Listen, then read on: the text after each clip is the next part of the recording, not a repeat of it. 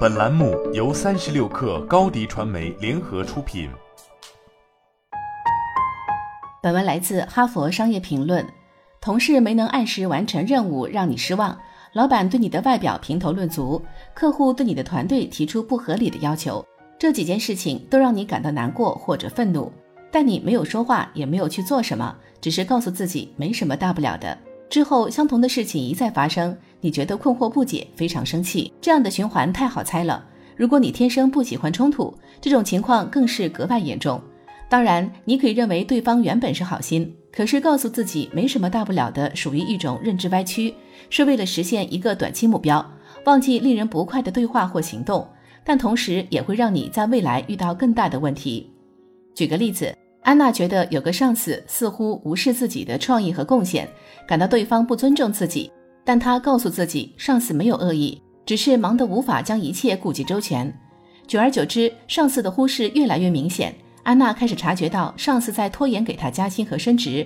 她还是没说什么，但上司的行为明显很成问题。安娜越来越生气，向同事抱怨。最后，上司终于开始注意她，原因却是她的态度明显变得消极，表现严重下降。简言之，问题是这样。如果不及早解决，你很可能累积负面情绪，发展到跟你让你不舒服的人共处一室都觉得难受的地步，对他们反感，不再信任。更糟的是，你还可能会爆发，让情况进一步恶化。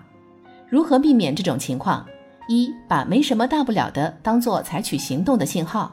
想一想，你是不是只在被唤起负面情绪反应的时候，告诉自己没什么大不了的？如果答案是肯定的，那么可以想见，你就是在用这句话回避，而非应对引发负面情绪的因素。因此，负面情绪常常卷土重来，而且每一次都更加强烈。如果你发现自己诉诸没什么大不了的咒语时，请把这句话当做需要交流的信息。我在自己的《选择勇气》一书中详细说过，大声说出来可能是很难的，但只有这样才能真正解决问题。问题本身可能真的没什么大不了的。冷静下来与对方谈谈就能解决。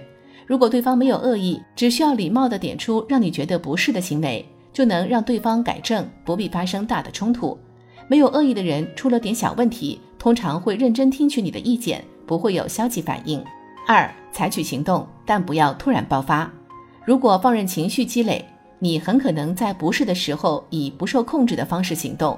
因此，如果同事在会议上的发言让你略感不快，可以安排时间跟对方聊聊，或者等一段时间之后，谨慎地向对方提及，这样可以让你摆脱自己最初的情绪反应，仔细考虑清楚自己想说什么，怎么说。三要对话，不要对峙。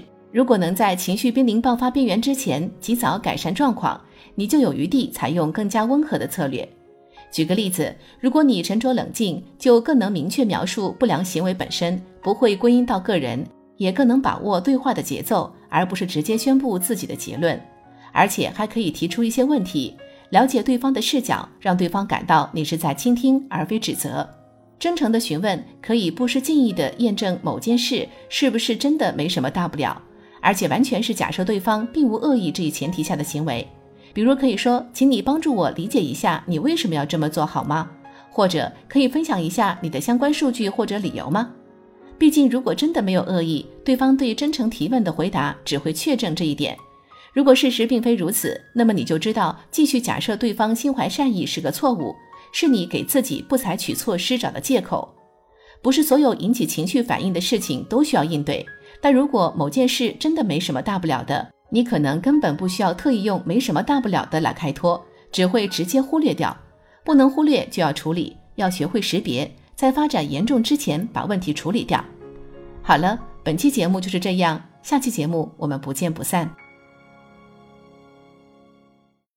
高迪传媒为广大企业提供新媒体短视频代运营服务，商务合作请关注微信公众号高迪传媒。